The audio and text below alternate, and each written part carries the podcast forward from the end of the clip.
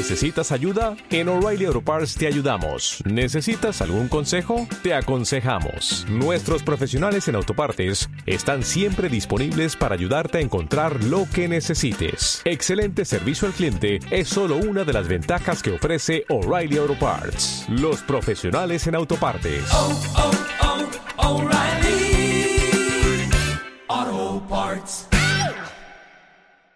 Marcos capítulo 1.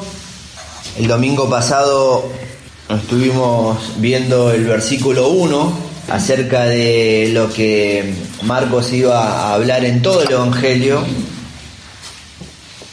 que es el Evangelio de Jesucristo y este Jesucristo que es Hijo de Dios.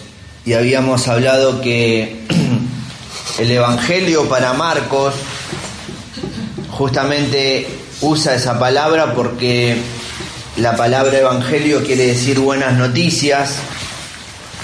Y, y, noticias de qué en esa época? ¿Y por qué buenas?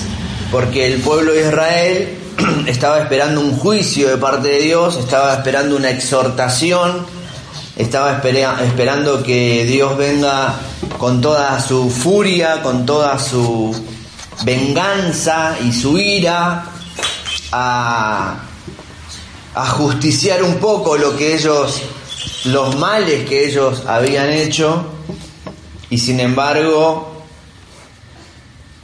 Dios manda a Jesucristo, a su palabra, a su mensaje. Y ese mensaje lo iba a predicar Juan el Bautista, ese mensaje que iba a traer arrepentimiento y que iba a traer perdón de los pecados. Entonces, el pueblo de Israel quedó sorprendido porque decía, pero nosotros esperábamos a alguien que venga a matar. Y sin embargo vino alguien a morir por el otro. Eh, cuán amor tan grande Dios dio a la humanidad para que en vez de exterminarnos, terminar a la sociedad, al, mundo, a la raza humana, como ya lo había hecho antes. Porque ellos sabían que el diluvio trajo en parte juicio de Dios. El diluvio fue una señal de justicia de parte de Dios para el hombre, porque exterminó la humanidad. O sea, Dios lo podía hacer. Más adelante habíamos dicho también que Dios había exterminado a Sodoma y Gomorra, los dejó hasta a una tierra infértil por el fuego que cayó del cielo y mató a toda la ciudad, a todo, a todo un pueblo. Imagínense, es impresionante. Eh, porque habían hecho mal delante de los ojos de Dios, o sea, ellos sabían que Dios lo podía hacer de vuelta. Y de repente viene alguien y les dice, ahora va a venir alguien que los va a perdonar. Y era difícil entender eso. No merecemos perdón, merecemos juicio. Entonces el versículo 2 en adelante hasta el 8 dice, sucedió como está escrito en los profeta, en el profeta Isaías, yo estoy por enviar a mi mensajero delante de ti, el cual preparará tu camino. Voz de uno que grita en el desierto, preparen el camino del Señor, háganle sendas derechas. Así se presentó Juan, bautizando en el desierto y predicando el bautismo de arrepentimiento para el perdón de pecados. Toda la gente de la región de Judea y de la ciudad de Jerusalén acudía a él. Cuando confesaban sus pecados, él los bautizaba en el río Jordán. La ropa de Juan estaba hecha de pelo de camello, llevaba puesto un cinturón de cuero y comía langostas y miel salvaje. Predicaba de esa manera. Después, de esta manera, después de mí, viene uno más poderoso que yo. Ni siquiera merezco agacharme para desatar la correa de sus sandalias. Yo los he bautizado a ustedes con agua, pero Él los bautizará con el Espíritu Santo. Amén. Dice Marcos, recopilando información de todo lo que había sucedido, que había alguien que iba a iniciar su ministerio, o sea, su vida de servicio. Entendemos que cada uno de nosotros venimos a la tierra con un propósito, venimos con un plan diseñado, ya lo habíamos estudiado en Efesios, que desde antes de la creación del mundo, en la eternidad de Dios, en el principio, Él ya había pensado lo que iba a hacer con cada uno de nosotros. Y eso ya es un milagro de parte de Dios para con el hombre, porque nosotros no podemos planificar algo que todavía no está creado. O sea, no podemos saber la consecuencia que va a tener algo que todavía no se hizo. Y Dios ya sabía la consecuencia de lo que el hombre iba a hacer sin antes haber creado al hombre. ¿No? Para nosotros es algo que no, no encaja, no, no es cuerdo. Pero para Dios en su omnisciencia, en su poderío tan alto y tan más elevado que lo que nosotros podamos entender, él ya presentó una respuesta a la solución de el hombre. Entonces, por un lado rescatamos este principio que tenemos que descansar en el Señor, tener paz por sobre todas las cosas, porque desde antes que sucedan los problemas, ya el Señor tenía la solución en sus manos. Ese es el Dios al que creemos. Ese es el Dios al que servimos. Hoy, ¿de qué nos vamos a preocupar si la solución ya está en puerta? Entonces, por un lado, nuestra fe y nuestra esperanza, por eso somos personas de fe, personas de esperanza, porque creemos en un Dios que pensó todo antes de que suceda. Y gloria a Dios porque estamos en sus manos. Recuerdo que antes que venga Tiago, ya habíamos preparado todo, acondicionado todo, para que ya lo estábamos esperando. Solo tenía que venir, ya estaba todo lo demás. Tanto el hermano que vino antes. Hasta se adelantó. Pero ya no nos agarró por sorpresa. Este. Y, y esa es una bendición que tuvo él. Porque ya estaba todo listo. Bueno, esa es la bendición que tenemos nosotros. Que cuando venimos a Cristo ya está todo hecho.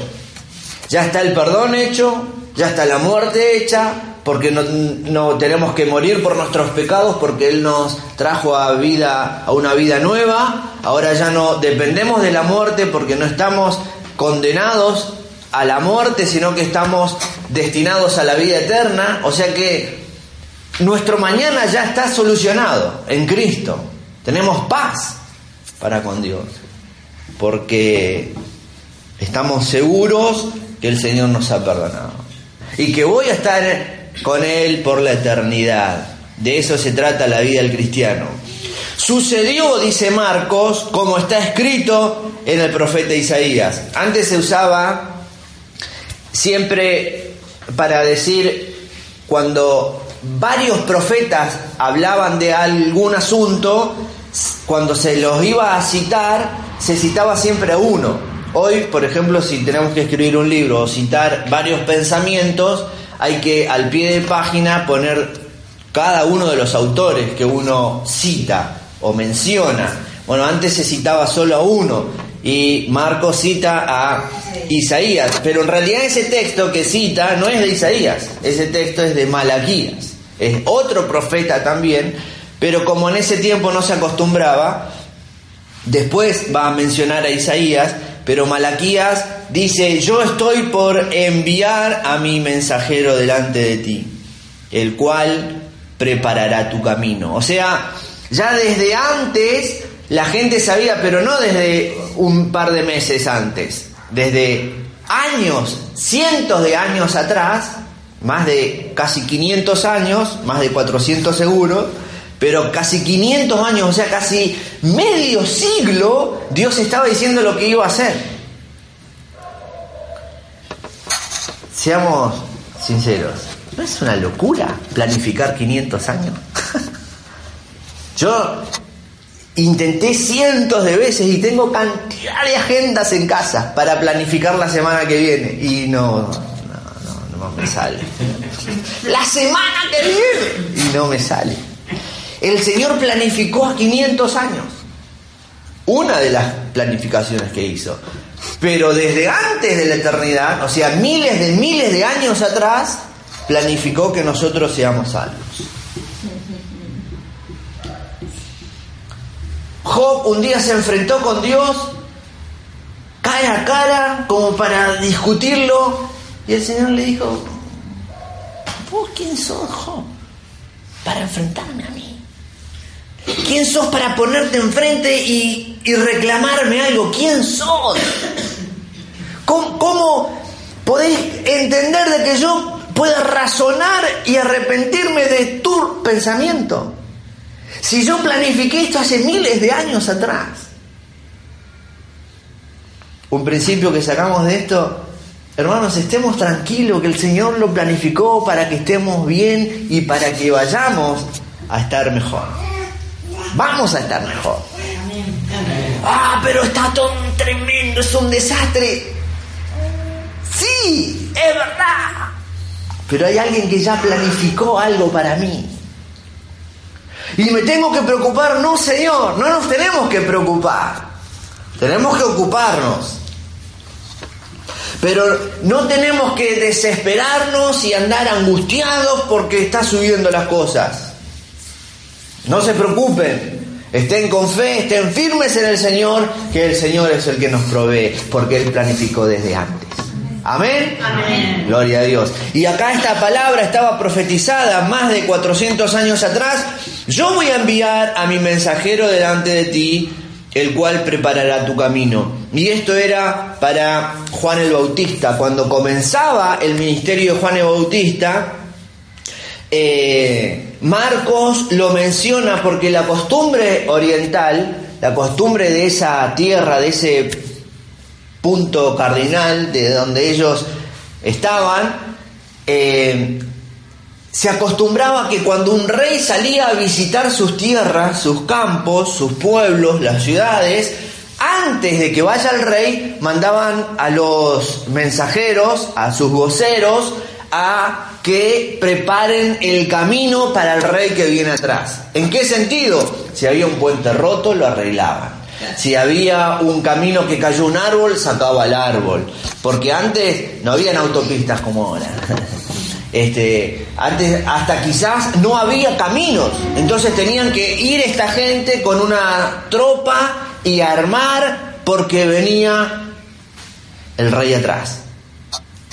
Entonces iban mucho tiempo antes. Porque, o si no, si se si había que hacer, porque para pasar de un, de un arroyo, ponele un río, no había puentes, bueno, tenían que hacer el puente y tenían que tener mucho tiempo para hacer esto. Entonces preparaban el camino porque el rey venía atrás. Y Marcos, sabiendo que ellos tomaban esta importancia, dice, Juan es como este vocero de un rey que va a venir y viene a preparar el camino para que todos ustedes estén alertas y expectantes del que va a venir atrás. Y Juan sabía que había nacido para ser vocero de Dios. ¿Para qué nació Juan? Para ser una voz. Y él lo dice, soy una voz que grita en el desierto, viene atrás de mí el rey, o sea, el importante viene atrás. Yo soy un, un trabajador que viene a preparar el camino. Y eso lo habían profetizado. Hermanos, fíjense el detalle de Dios en estas cosas que 500 años atrás planificó que alguien naciera en el tiempo antes que venga el rey de los judíos, el Mesías, y que prepare el camino. Hasta en eso el Señor tuvo cuidado. Porque la costumbre de esa época iba a ser que antes que venga el rey haya alguien anunciando. Si no estaba Juan, cuando venía Cristo nadie iba a creer, porque si, si nadie nos avisó.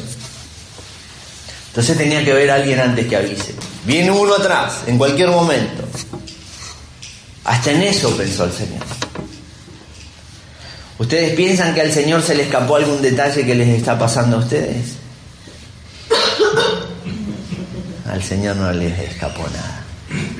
El Señor está en cada detalle, en cada rinconcito de lo que pareciera ser nos está tomando de sorpresa. Eso no es sorpresa para el Señor. Para nosotros es sorpresa.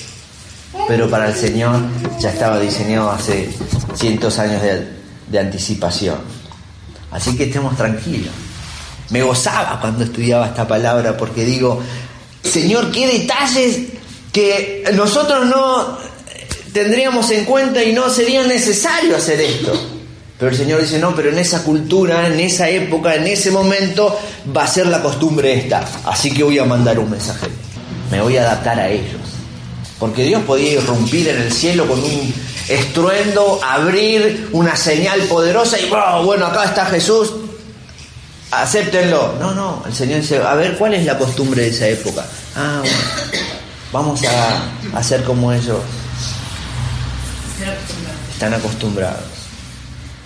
Así que el Señor no nos va a zamarrear para que nosotros entendamos lo que Él quiere hacer. Él se va a adaptar y nos va a decir, voy a ir a tu tiempo, voy a ir a, tu manera. Y lo mandó a Juan el Bautista. Qué bueno que hubo un hombre que entendió que en esa época el pueblo en sí todavía el imperio romano, la ciudad de los soldados romanos, eh, atosigaban al pueblo, o sea, los tenían humillados, el, pueblo hebreo estaba humillado ante el poder romano, pero ante Dios no estaban humillados. Y esto es lo que anunciaba Juan. Porque mostraban humildad ante las autoridades y ante alguien que los podía castigar, que eran los romanos. Pero perdieron el control y perdieron la esencia de quien los había liberado de Egipto y los había liberado de sus antepasados, les había perdonado todo lo que ellos habían hecho y no se humillaban ante Dios porque tenían a sus dioses, tenían sus ídolos y, y- vidas pecaminosas. Entonces no estaban humillados delante de Dios. ¿A quién tenían que estar humillados? Estaban humillados ante los soldados romanos por miedo, claro, por, por lo que ellos les podían hacer. Y acá hay otro principio para nosotros en esta mañana. Muchas veces nosotros conociendo el poderío de Dios y las cosas tremendas que Dios hace desde antes, a veces tenemos más temor y estamos más pendientes a una noticia, a un periodista, al dólar, al gobierno. Estamos ahí, asustados a ver qué va a pasar. Como humillados ante lo que ellos nos puedan llegar a decir. Como que si ellos nos marcarían a nosotros nuestro mañana. Como que si ellos dependemos de, de sus decisiones para ver qué qué, en, en qué nos vamos a encauzar. Muchos están pendientes a ver cuántos votan por sí, cuántos votan por no. Y hasta no duermen esperando la novedad. Cuando desde antes de la fundación del mundo fue decidido lo que iba a pasar. Eh, Todo eso ya está en manos del Señor. Porque Él lo planificó así. Él sabía quién iban a ser los diputados, quién iban a ser los senadores, quién iban a ser los gobernantes. Porque si antes de que venga Juan el Bautista Dios ya sabía cuál iba a ser su costumbre, por eso lo manda a Juan el Bautista, es igual para esta época. Él ya sabía cuál iba- a ser las costumbres en- en Argentina en este año, en el 2018. No se le escapó nada, hermanos. Estemos tranquilos, pero aferrados a Él. No humillados ante la sociedad, sino humillados ante el creador de la sociedad. Ante el que hizo todas las cosas. Y que nos eligió a nosotros, que nos amó primero, que nos perdonó. Entonces, mantene- nos mantenemos firmes delante de Él. Y Juan tenía que venir a hablar a esa gente. Voz de uno que grita en el desierto. Fíjense que acá es rara la frase porque los profetas decían una voz que grita en el desierto y en el desierto da la imagen de que no hay nada. ¿Para qué voy a gritar en donde no hay nada? Juan se levanta para gritar a un mundo vacío, a un mundo seco, a un mundo que no tenía esperanza, que no tenía nada. Espiritualmente estaban en el desierto. Aquel que no tiene a Cristo, aquel que no tiene al Espíritu de Dios y que no escuchó la voz del Señor, está en el desierto, no tiene nada. Hay que gritarle. Y Juan se levanta para gritar, para hablar, para advertir y para dar el mensaje. Preparen el camino del Señor, háganle sendas derechas. O sea, la advertencia de aquel que grita en el desierto era para despertarlos, para que ellos escuchen a ver qué iba a pasar, porque el que venía atrás era el que los iba a disipular. Él solo los iba a alertar, pero el que los iba a disipular era Jesús. Por eso Jesús tenía a sus discípulos y tenía después a, tantos seguidores. Pero Juan solamente tocaba la sirena. Era como hoy cuando escuchamos, se arma el incendio, ¡uh! ¿para qué el, los bomberos tienen una sirena tan fuerte? A veces nos molesta ¿no? ese ruido de, del bombero. Y se nota la diferencia de la sirena de un bombero y del policía o de la ambulancia. Es tremendamente más fuerte. ¿Para qué? Para que la gente abra el camino, porque viene alguien con urgencia. Entonces, el grito de Juan era para preparar ese camino porque atrás venía el que los iba a discipular, o sea, los iba a enseñar a llegar a Dios. Qué amable es nuestro Dios. Qué respetuoso que es. Él no irrumpe en nuestra vida. Él no nos, no nos amarrea para decir, tenés que obedecerme. No. Él te avisa, te prepara. Dice, mira, ahora anda por acá. Qué lindo es estar en el Señor. Y qué bueno que Él nos llamó. Y qué bueno que nosotros oímos la voz. Y qué bueno que estamos en Él para ser discipulado por Cristo. Por eso es importante, hermano, ser discipulado por la palabra, no por otras cosas. Hay mucha gente que anda discipulando con otras, con principios de economía, con principios de liderazgo, con principios seculares. Y la gente está ahí. A ver, ¿qué me conviene? Quiero salir adelante, ¿qué puedo hacer?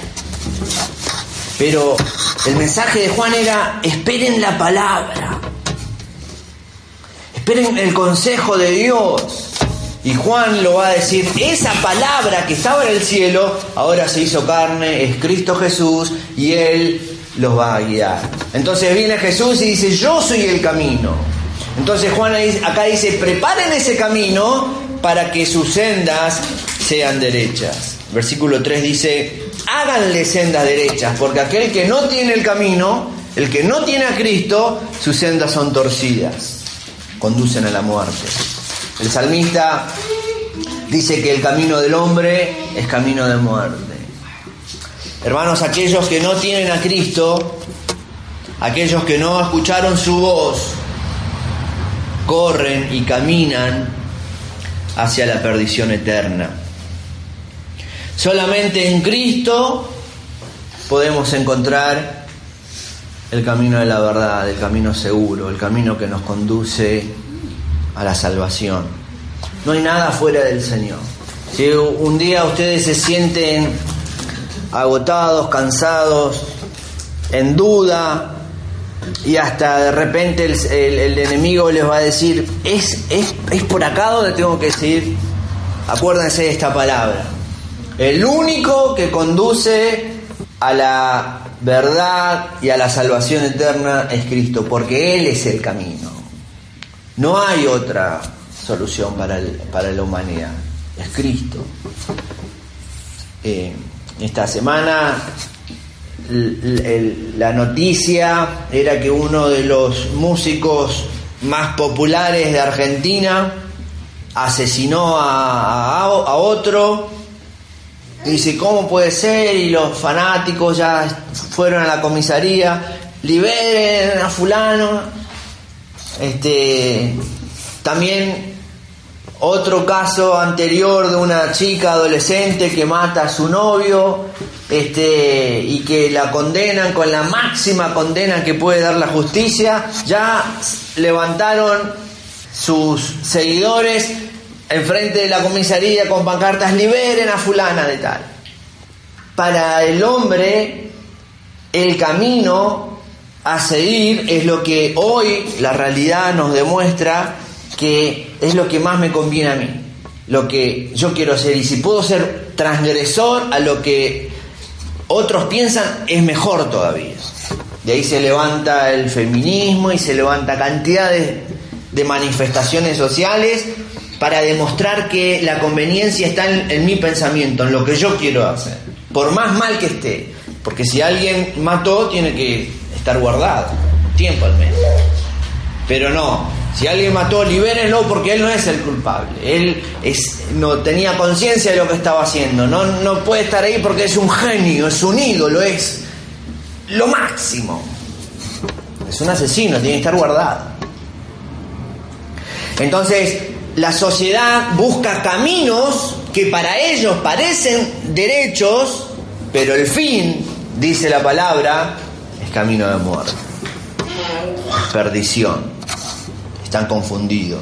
Por eso necesitamos escuchar a Dios, necesitamos escuchar el Evangelio, estas buenas noticias, para ver qué nos depara el mañana.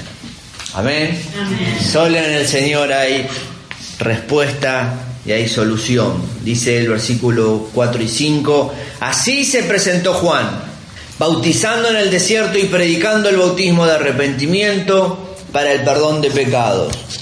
Toda la gente de la región de Judea y de la ciudad de Jerusalén acudía a él. Cuando confesaban sus pecados, él los bautizaba en el río Jordán. O sea, lo que Juan acá estaba predicando y quería que la gente supiera que estaban insensibles al pecado, que ya lo que ellos hacían estaba naturalizado, o sea, lo hacían porque estaban convencidos de que estaba bien lo que estaban practicando. Y en esta época todavía seguían muchos a los, a los ídolos, tenían muchos dioses, tenían hasta templos dedicados al, al morbo, a la perversidad, a la lujuria, a todas, a, todas estas cosas más retorcidas que puede dar la sociedad. Ellos hasta tenían eh, sacerdotisas y diosas del, de lo perverso. Y en, esa, en ese contexto, Marcos decía, acá viene alguien, Juan el Bautista, a predicarles algo distinto. Lo que predicaba Juan era un cambio de mentalidad, era un cambio de vida. Hermanos, cuando nosotros venimos a Cristo, cuando nos convertimos, es necesariamente debemos manifestar un cambio de vida. De lo que éramos antes tenemos que ser totalmente distintos. ¿Por qué? Porque hay un mensaje vivo en nosotros, hay una palabra que nos cambió el camino. Antes íbamos para allá, ahora vamos para acá. No podemos hacer, no podemos reaccionar como reaccionamos, reaccionábamos antes con, sin Cristo. Ahora tenemos la verdad, ahora tenemos a Cristo que es nuestro guía, que es el que me disipula, o sea que es el que me enseña, es el que me lleva por sendas derechas y ya no puedo seguir a la masa que cree tener la verdad, a la sociedad que pretende hacer lo bueno cuando hace lo malo y naturaliza el pecado. Estamos, estamos viendo los, los viernes eh, en, el estudio que estamos haciendo que la sociedad está tan naturalizada con el pecado que lo hace porque hasta entiende que está bien lo que está haciendo. Y eso causa al cristiano un peligro de identidad. La iglesia está en peligro. ¿Por qué? Porque hay tantas acusaciones y tantas manifestaciones del enemigo y confrontaciones con Satanás que la iglesia tiene que resistir a todo eso porque si no se naturaliza también con el pecado. Y después suceden cosas en ciertas iglesias que parece que están bien y no están bien. Y están naturalizando que está bien y eso no está bien. Y nosotros tenemos que decirlo para prevenir que acá no suceda ciertas cosas. Porque si vamos a alguna reunión o hablamos con algún cristiano que ya naturalizaron ciertas cosas y le preguntamos por qué hacen cierta, ciertos asuntos, y van a decir, porque esto está bien. Porque esto atrae a otros y está bien que así sea. Y la palabra no dice eso, dice que está mal, que hay caminos que son torcidos y al final de eso los va a llevar a la. Nosotros tenemos que tener un cambio de vida y demostrar ese fruto. Que la palabra dice que por sus frutos lo conoceré. Una iglesia que hace poco me enteré, muy conocida, que los sábados a las 12 de la noche termina la reunión de jóvenes, esperan un, rato más, que se libere un poco, que se vaya el que se tiene que ir y que se quede el que se tiene que quedar, se apagan todas las luces y bajan unas esferas de boliche y empieza el... Hasta las 6 de la mañana baile. Y le preguntaron al pastor por qué hacen eso. Dice, porque es una estrategia hoy clave para una ciudad tan numerosa de jóvenes que vengan, preferimos que vengan a bailar en la iglesia y no a los boliches donde hay drogas y cierta cantidad de cosas. Más vale que vengan a bailar acá, con música secular. De eso es lo que estamos hablando. Naturalizan cosas que no están bien. La iglesia es un lugar sagrado. Casa de Dios es un lugar santo. No podemos convertirla en manifestaciones que no tienen que ver con el Señor. Ustedes me entienden. Amén. Amén. Versículo, cuando habla acerca de este arrepentimiento, tiene que ver justamente, porque él predicaba un arrepentimiento. Arrepentimiento quiere decir dejar de hacer lo malo que estoy haciendo. El arrepentimiento no es instantáneo y automático, el arrepentimiento lleva tiempo, porque me tiene que dar oportunidad a dejar lo malo que estaba haciendo. Me arrepiento de mentir. Bueno, tengo que esperar hasta la nueva oportunidad de mentir. Hasta que no me aparezca una nueva oportunidad de mentir, no sé si estoy arrepentido. Porque si me viene la oportunidad de mentir y no miento, ah, estoy venciendo. Esa es una muestra. Pues tengo que esperar otra muestra. Cuando me viene otra oportunidad de mentir y no miento, ah, voy creciendo, ah, me estoy arrepintiendo. Y así va hasta que pase un tiempo y sepa que me despojé de la mentira. Me arrepentí y ahí viene el perdón. Porque eh, no, el cambio de vida es manifestado por ese arrepentimiento, pero desde hace tiempo que vengo manifestando ese cambio de vida. O sea, cuando alguien se encuentra conmigo en la calle y yo le predico el Evangelio y le hablo del Señor, hay muchos que por este texto que Juan predicaba un arrepentimiento, pretenden que la gente se arrepienta en el momento para tener a Cristo en su corazón o para ser salvo y la verdad es que es imposible arrepentirse y manifestar un cambio en el momento. Hay que esperar una cierta etapa, una cierta evolución. Entonces, yo me arrepiento y dejo de comportarme como me comportaba porque el Señor perdonó mis pecados. Y eso es lo que Juan hacía. Bautizaba a los que decidían demostrar un cambio de vida. El bautismo tiene que ver con una, un símbolo, una señal, un testimonio, una manifestación de que yo quiero cambiar de vida. Que Dios está en mí y yo estoy dispuesto a cambiar de vida.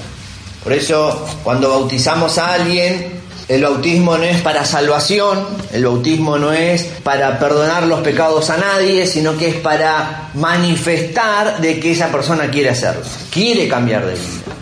Y, se va a poner como meta y como principio de que Él ya dio la señal que lo quiere hacer, entonces lo va a hacer, porque ya dio esa señal delante de ciertos testigos. Generalmente cuando nos bautizamos, nos bautizamos en, una reunión, en un culto, ¿por qué? Para que haya testigos. Entonces el bautizado sabe que dejó un testimonio, dejó una señal de, enfrente a los, a los demás que va a cambiar. Y el Espíritu del Señor lo ayuda a que él pueda cambiar. Bautismo quiere decir sumergir, inmersión. Por eso bautizamos con inmersión, no, no con aspersión, que es eh, solo en la cabeza como se bautiza en la Iglesia Católica a los bebés. Y la Iglesia Católica piensa que al bautizarlo tiene salvación y está libre de pecado. Por eso los bautiza. Y eso no es un principio bíblico. El bautismo es cuando nosotros queremos arrepentirnos de lo malo que estábamos haciendo. Entonces tenemos que tener conciencia de lo que vamos a hacer. De eso se trata el bautismo. Y el Señor está para ayudarnos y está para guiarnos cuando tomamos esa decisión, esa conversión que viene por gracia de Dios. O sea, cuando una persona cambia, empieza a mostrar los frutos que el Espíritu Santo está en él y empieza a tener paz, empieza a tener bondad, empieza a tener humildad, paciencia. Hay gente que dice, "Ah", patea todo, rompe todo y grita y, y hace un escándalo, ah, yo soy de escorpio, por eso soy así. Mi mamá era así. Ah, era, en la antigua vida. Ahora demuestra cambios, que lleva su tiempo, que mi mamá era así, mi abuelo era así, y yo soy así. Y la verdad es que cuando nosotros venimos al Señor, el Espíritu de Dios está en nosotros y cambiamos. De eso se trata. Lleva tiempo, lleva tiempo. Es un arrepentimiento que vamos teniendo eh, a diario. Pero tenemos que manifestar que hay algo en nosotros que nos hace cambiar, que es el Espíritu de Dios. Y Efesios habíamos leído el capítulo 2 y el versículo 8 y 9 dice, porque por gracia ustedes han sido salvos mediante la fe. O sea, dice, esto no procede de ustedes, sino que es el regalo de Dios, no por obras para que nadie se jacte. Entonces el bautismo no viene de nosotros, un sacerdote no nos puede salvar bautizándonos. Sea el obispo que sea reconocido o siquiera el papa. Hay mucha gente hoy que hace colas para que el papa bautice a sus hijos. Porque, ah, me bautizó el papa, me salvó la vida de mi hijo. Y la Biblia dice que por gracia sois salvos mediante la fe. No hay un hombre que nos pueda salvar. Incluso el pastor que bautiza a alguien no le está dando la salvación. Le está dando la oportunidad de demostrar a otros que él quiere cambiar. Y que él está preparado para hacerlo y está entendiendo de que el Espíritu del Señor lo va a ayudar. Porque por gracia somos salvos. Amén. O sea, es un regalo de Dios que viene de Dios y no viene de nosotros. De eso se trata lo que Juan está predicando. Versículo 6, la ropa de Juan está hecha de pelo de camello. Llevaba puesto un cinturón de cuero y comía langostas y miel silvestre. O sea, acá lo que está diciendo eh, Marcos es que Juan era una persona humilde y que no solo predicaba acerca de la humildad, acerca de eh, no ser ostentoso, sino que lo demostraba con su propia vida. Eh, y este principio de todo cristiano es no solo hablar y enseñar cosas y no vivirlas, sino que debemos predicar, pero vivirlo también. O sea, lo que Dios hizo en nosotros, esa transformación de vida, esos frutos que leyó Nancy eh, en Gálatas, tiene que ver con algo que nosotros demostramos. ¿Cómo podemos predicar a alguien a través de nuestra vida? Es el mejor testimonio que podemos dar a otros para que cambien y conozcan a Cristo y quieran ser como nosotros. ¡Qué bárbaro! ¿Cómo está cambiando Tomás? Dicen sus amigos y su familia. Mirá, él, él antes no, no actuaba así, no tenía esta actitud. Entonces quiere decir que hay un fruto que se está manifestando en él que viene de parte de Cristo, de parte de Dios. Y ese es el mensaje que él está dando. Que los demás digan, qué loco, mira. Y va a llegar un punto que te van a decir, ¿por qué cambiaste así? ¿Por qué pasó? Y ahí está.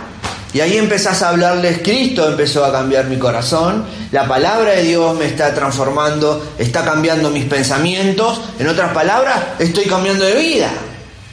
¿Y cómo se hace eso? Y tenés que acercarte a la palabra de Dios para conocerlo a Él. Pero primero tenés que manifestar, si vos vas a tu casa, gritás, pateás y ¡pum! Porque los tau de Tauro somos así, la gente va a decir, este no tiene a Cristo en su corazón, no tiene, yo no quiero ser como él. Este, nosotros no vamos por el horóscopo ni por nuestros signos. Nosotros vamos porque tenemos un corazón nuevo, diferente. Cristo nos cambió y dependemos de la gracia de Dios. Y él era humilde. Acá hay todo un ejemplo del por qué tenía una ropa de camello eh, pero no nos vamos a detener en esto. El camello era un animal impuro también en esa época. Y como alguien que predicaba a Cristo iba a estar vestido de un animal impuro. Y todo eso les hacía ruido a, los judíos. Y, Juan viene a transgredir incluso leyes que, eh, bueno, Jesús hablaba de eso cuando Gaby eh, leía. él viene a, a reparar cosas que estaban mal entendidas, ¿no? Porque después eh, Pablo en Corinto dice, no, llames impuro cosas que el Señor ya purificó. Y, él, y Juan viene a demostrarlo incluso con su, propio, con su propia vestimenta. A él no le importaba lo que la gente decía, le importaba el mensaje que estaba dando. Él no era nadie, él no era algo importante. Hoy algunos expositores eh, primero buscan su look este, hay músicos y, predicadores que tienen sus consejeros. Eh, ¿Eh? Sí, de verdad, lo tienen. Eh, bueno, esto te va a quedar mejor porque va a venir tan gente, este, tremendo. Este, y Juan estaba, eh, un poco de eso, habla la vestimenta, pero eso lo vamos a dejar cuando hablemos de, cuando lo estudiemos a Juan. El versículo 7 dice, predicaba de esta manera, después de mí viene uno más poderoso que yo, ni siquiera merezco agacharme para desatar la correa de sus sandalias. Eh, él decía esto porque en esa época los... Eh, esclavos, estaban acostumbrados, la mayoría de los que escuchaban en el desierto a Juan eran esclavos o venía de familias esclavizadas, sabían que cuando el amo llegaba a la casa después de una jornada de trabajo, todos iban directo al pie del amo, de su señor, a desatarles el calzado y con una fuente les lavaban los pies porque el, el, amo, el patrón venía cansado de todo el día de estar afuera de la casa.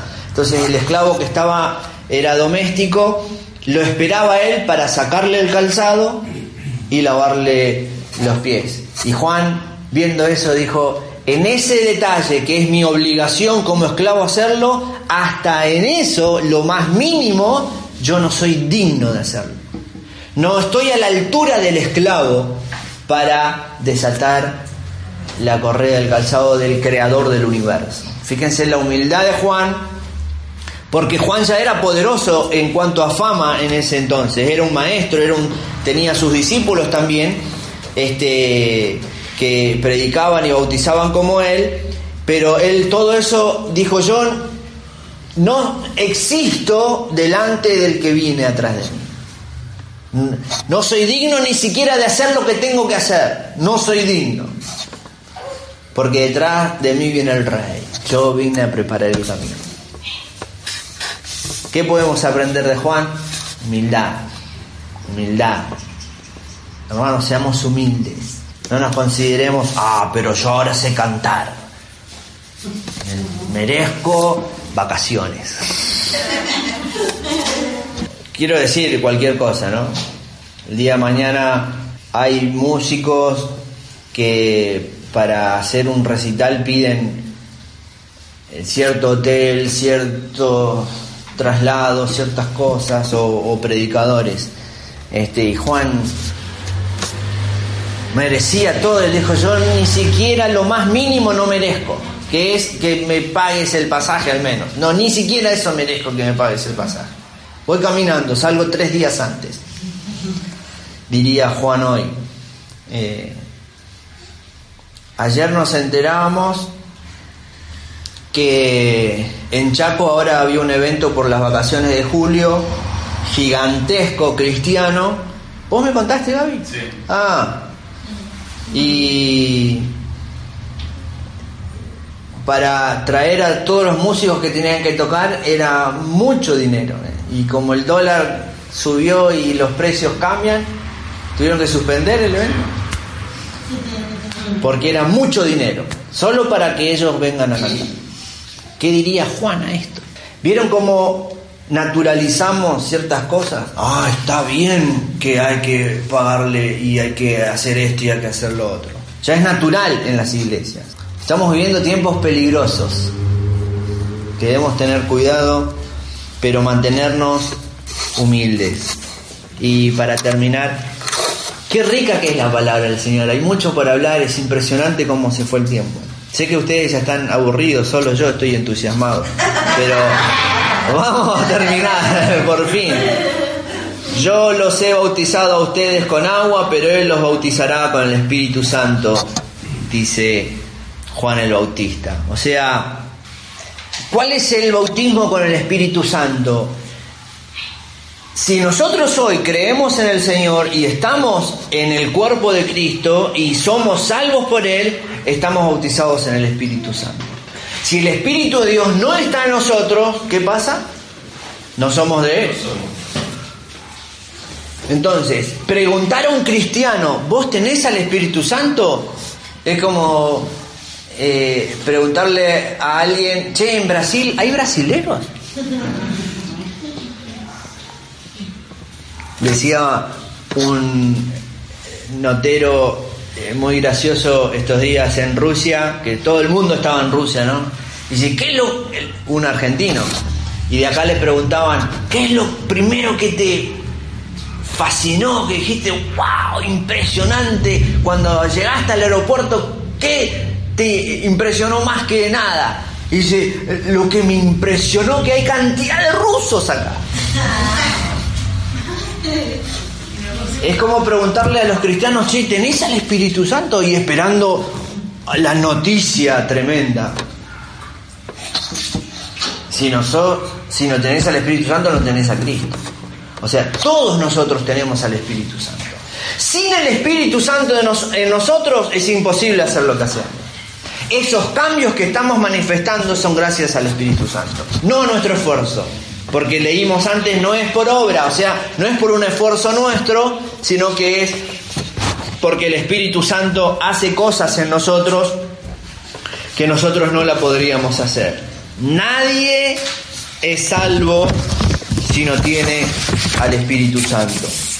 Entonces Juan decía, yo los bautizo con agua, pero Él los bautizará con salvación. Él les dará la salvación. Yo no les puedo dar la salvación. Porque mi bautismo no salva. Mi bautismo es una señal. Pero Cristo va a ser un bautismo diferente. El bautismo de Cristo es mayor, es superior. Es un bautismo que trae salvación. Porque el cristiano es salvo gracias al Espíritu de Dios. Gracias a ese bautismo que Jesús nos ha dado. ¿Cuántos dicen amén? Amén. ¿Cuántos no se van a apartar de este camino que trae salvación? ¿Amén? Amén. Gloria a Dios. Vamos a ponernos de pie.